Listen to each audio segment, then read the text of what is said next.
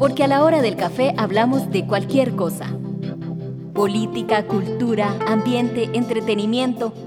y también de gatos, temblores, suegros y miedos, lo que sea. Café Radioactivo, un espacio para activar tus sentidos con temas de interés cotidiano. Bienvenidas y bienvenidos a Café Radioactivo. Hoy vamos a conversar sobre la ciudad, en específico sobre la ciudad de San José. Soy Gloriana Rodríguez Corrales y me acompaña Andrés Jiménez para hacer ese recorrido. Él es investigador en el Instituto de Investigaciones Sociales. Andrés, tal vez si empezamos por el inicio, ¿cómo ves a la ciudad de San José desde la propuesta de tu estudio? Y si nos hablas y nos contás brevemente cuál es ese marco de tu investigación. En el marco de mi investigación, la ciudad de San José está entendida por los cuatro distritos centrales del Cantón San José, que vienen siendo Carmen, Hospital, Catedral y Merced. Y esto, digamos, como para darnos una imagen este, espacial o territorial de qué corresponde a esta zona, viene siendo delimitada, digamos, al norte por el río Torres, todo lo que son barrios Escalante, Amón, eh, Barrio México, y al sur este, por el río María Aquilar, que también está delimitado por, por los barrios de La Cruz, este, San Cayetano, Cristo Rey, y al este está delimitado por Barrio Luján y, Barrio Escalante igual, y hacia el oeste por La Sabana. Entonces ese es como el área que comprende el estudio, que también es el área que corresponde a un decreto ejecutivo que se hizo en el año 2004 sobre el repoblamiento y la y regeneración de la ciudad de San José. Ahora, Andrés, entonces, ¿en qué momento surge ese interés de San José por convertirse en esa ciudad como más elegante, por sentir que una camina como en otro espacio que tal vez no era como las calles antiguas de San José? Bueno, para responder esta pregunta es importante remontarnos históricamente y pensar un poco la San José de la década de 1980, 1990. Y es en esta época donde también se empezó a generar un imaginario social de que San José era una ciudad despoblada, que era una ciudad deteriorada, que era una ciudad peligrosa. Y mucho de este proceso lo que llevó a hacer fue que muchas de las personas que habitaban la ciudad dejaran de habitarla, se fueron a otros lugares más a la periferia. Esto favoreció un proceso de suburbanización, que es la extensión horizontal de la ciudad, que hoy en día tenemos las consecuencias de este proceso de urbanización, que lo más palpable son las gran cantidad de horas que, nos demanda venir a, nuestros sitios de trabajo porque están muy alejados de nuestro lugar de habitación. Y en este contexto, en estas décadas, entonces se instaló este, este imaginario hacia San José que permitió que, se construyeran estas casas en las periferias. Y entonces es a finales de la década de 1990 cuando el gobierno local y muchas instituciones del gobierno central se preocupan por entonces darle otra imagen a San José. A raíz de esto es que en el año 2003 se genera una comisión que se llamó la Comisión de Regeneración y Repoblamiento de San José, donde eh, esta comisión hace un informe este mismo año, donde establecen una serie de acciones que se tienen que establecer para, para cambiarle este rostro a la ciudad. Y en función de esto, un año después, en el año 2004, es que se oficializa un decreto ejecutivo donde se crea el programa de regeneración y repoblamiento de San José. Y de ahí es donde se crean una serie de incentivos para traer inversión a la ciudad. Ahora, esta forma de modernizar, de regenerar esta ciudad de San José y en esta idea de este proyecto también en el 2004, ¿hay un proyecto político detrás de esto? Sí, detrás de, este programa de regeneración y repoblamiento existe un proyecto político mucho motivado por el gobierno local de generar un espacio atrayente de inversiones. Y esta atracción de inversiones lo que va a generar es una serie de mm, ganancias para el gobierno local en impuestos y demás. Entonces, bueno, detrás de esto hay un proyecto político, uno, de atraer inversiones y dos, de expulsar todo aquello que se encuentra fuera de este proyecto que podemos decir que son todas estas personas habitantes de calle, vendedores y vendedoras ambulantes, personas en situación de calle, personas de un grupo socioeconómico bajo, que verdaderamente no entran dentro de esta imagen de una San José elegante, de una San José moderna, que está muy cargada de juicios de valor también pensando en otras ciudades de latitudes del norte. Ahora, justamente a esas dos variables eran las que iba. Hay personas aquí que son cuerpos que, que no interesan para esa ciudad, cuerpos que no combinan con esa idea de ciudad. ¿Qué pasa con esos cuerpos y qué pasa con esas personas que están ahí y además esta ciudad que es habitada en horas de la mañana, en, en, muchas horas del día, es habitada por muchísima gente, ¿verdad? ¿Cómo, cómo se hace esa en lo cotidiano, cómo se vive esa tensión también entre lo que tampoco ha podido ser de este proyecto y la convivencia de las personas. Y lo segundo que te quería preguntar, aprovechando que ya lo mencionaste, es, bueno, si este proceso en esta política o en estas políticas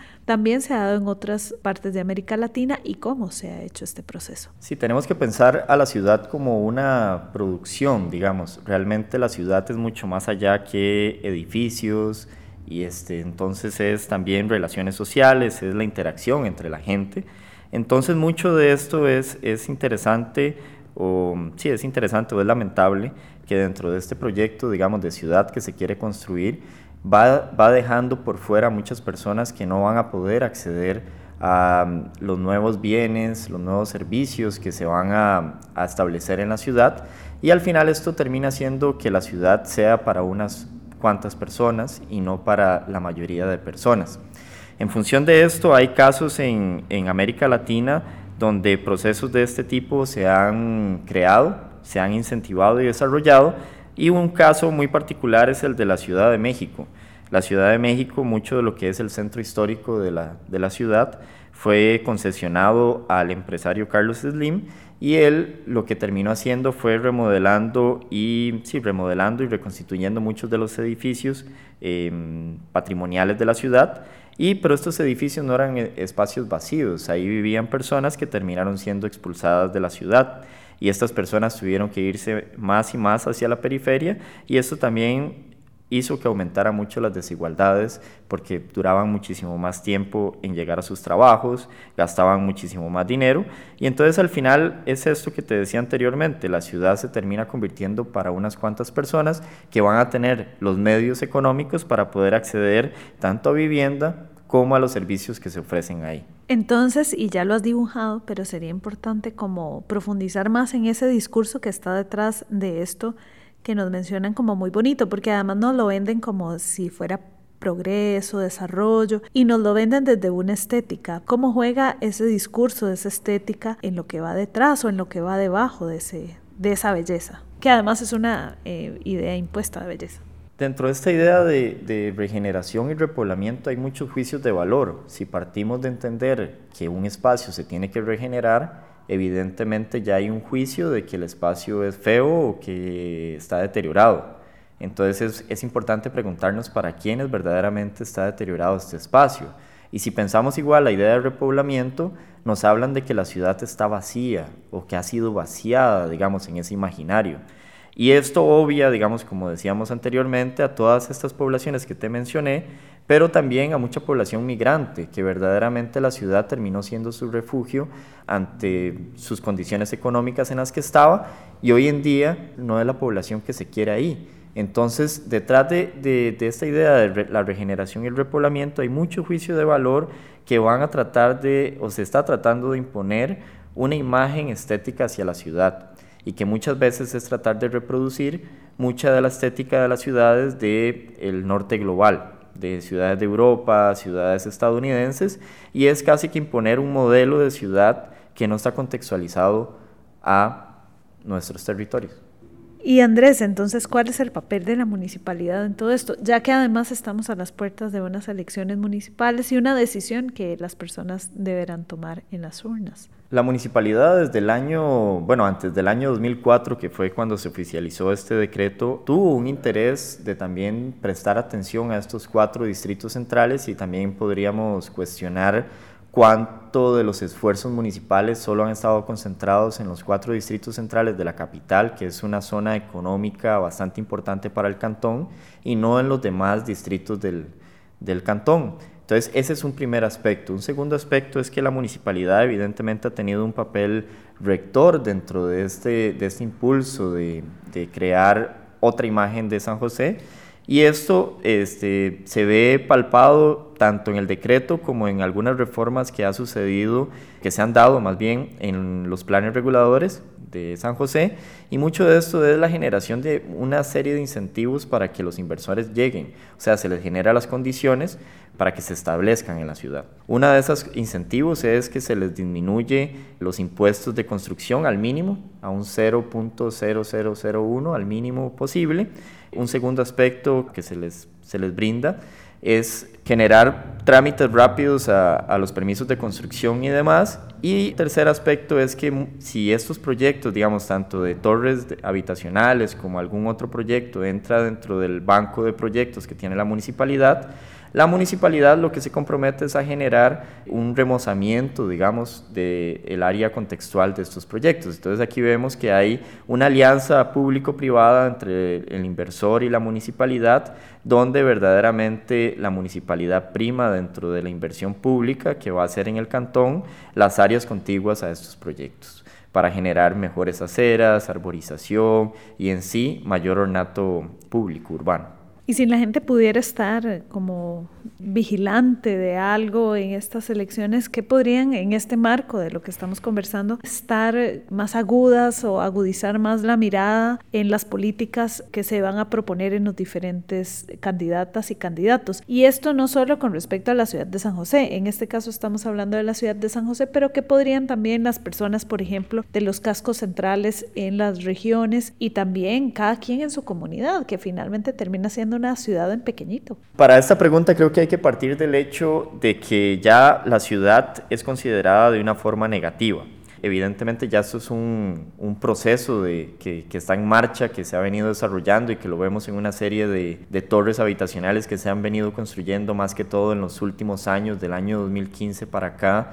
en los cuatro distritos centrales. Lo que creo que hay que poner eh, atención es más bien en un derecho a la ciudad. ¿Y qué significa el derecho a la ciudad? El derecho a la ciudad lo que nos habla es de ese derecho que tenemos todas y todos de gozar la ciudad por igualdad y no por cuestiones económicas. Entonces, creo que algo de lo que podríamos tratar de, exigir, digamos, o, de velar porque se cumpla, es que también, pongámosle, en la ciudad hayan opciones habitacionales para distintos estratos económicos y no solo para algunos, y porque tal como se está planteando hoy en día este programa, genera un tipo de ciudad que es eh, exclusiva, y que es excluyente. Es exclusiva porque solo algunas personas están pudiendo acceder a unidades habitacionales y es excluyente en el sentido que están expulsando a todos estos cuerpos, a todas estas personas que no están dentro de este proyecto de ciudad. Entonces creo que algo que sería interesante poder exigir y poder estar también pendientes es ver que los proyectos que se están incentivando y se están creando en la ciudad sean proyectos que la mayoría pueda acceder tanto en habitación como en servicios culturales, como en acceso a parques y demás, y creo que eso es un aspecto central. Creo que también ya lo, hemos ido